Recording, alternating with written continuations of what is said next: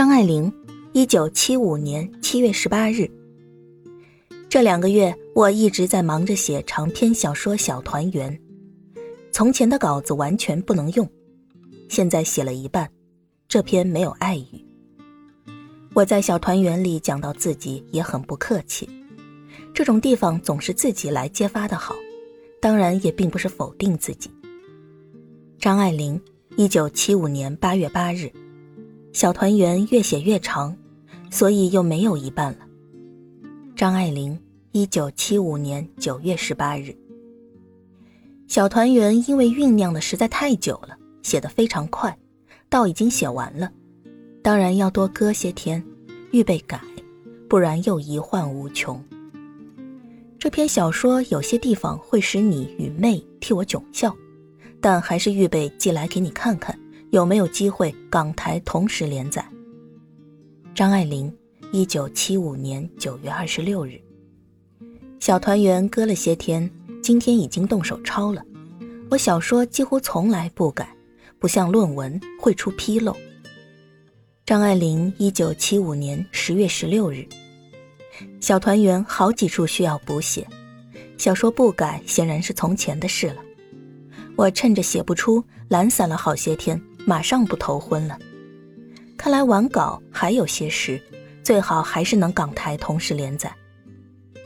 敢写《小团圆》的动机之一是朱西宁来信说，他根据胡兰成的话动手写我的传记。我回了封短信说，我近年来尽量 depersonalize 读者对我的印象，希望他不要写，当然也不会生效。但是这篇小说的内容有一半以上也都不相干。张爱玲，一九七五年十一月六日。小团圆是写过去的事，虽然是我一直要写的。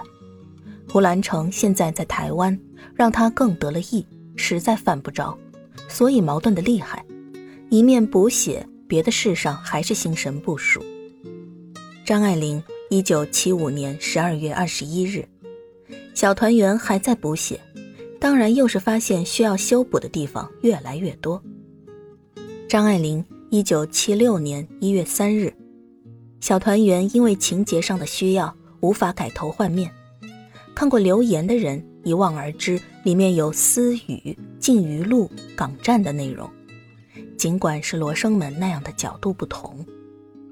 张爱玲，一九七六年一月二十五日，《小团圆》情节复杂，很有戏剧性，full of shocks，是个爱情故事。不是打笔墨官司的白皮书，里面对胡兰成的赠笑也没像后来那样。张爱玲，一九七六年三月十四日。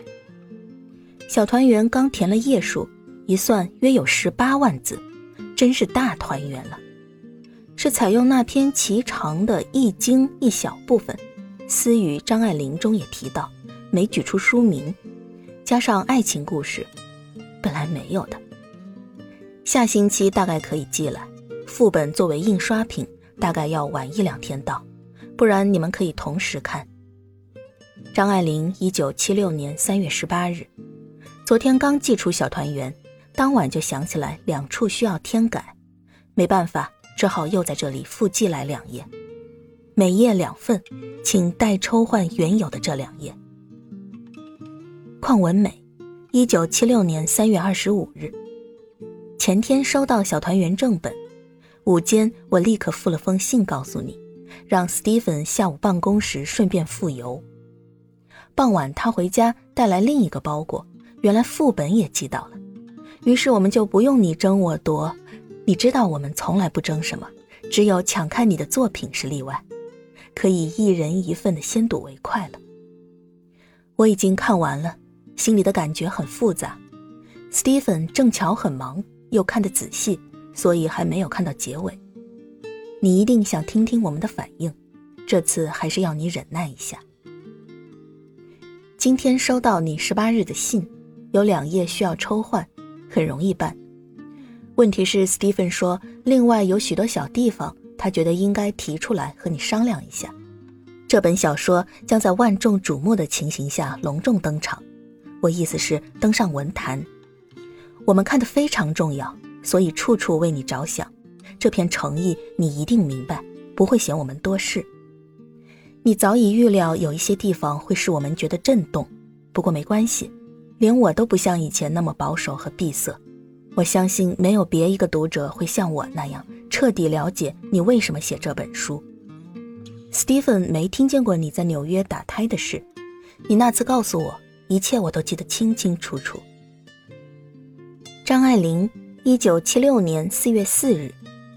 我写小团圆并不是为了发泄出气，我一直认为最好的材料是你最深知的材料，但是为了国家主义的制裁，一直无法写。我跟陈若曦在台北的谈话，是因为我对国民政府的看法一直受我童年和青年的影响，并不是亲共。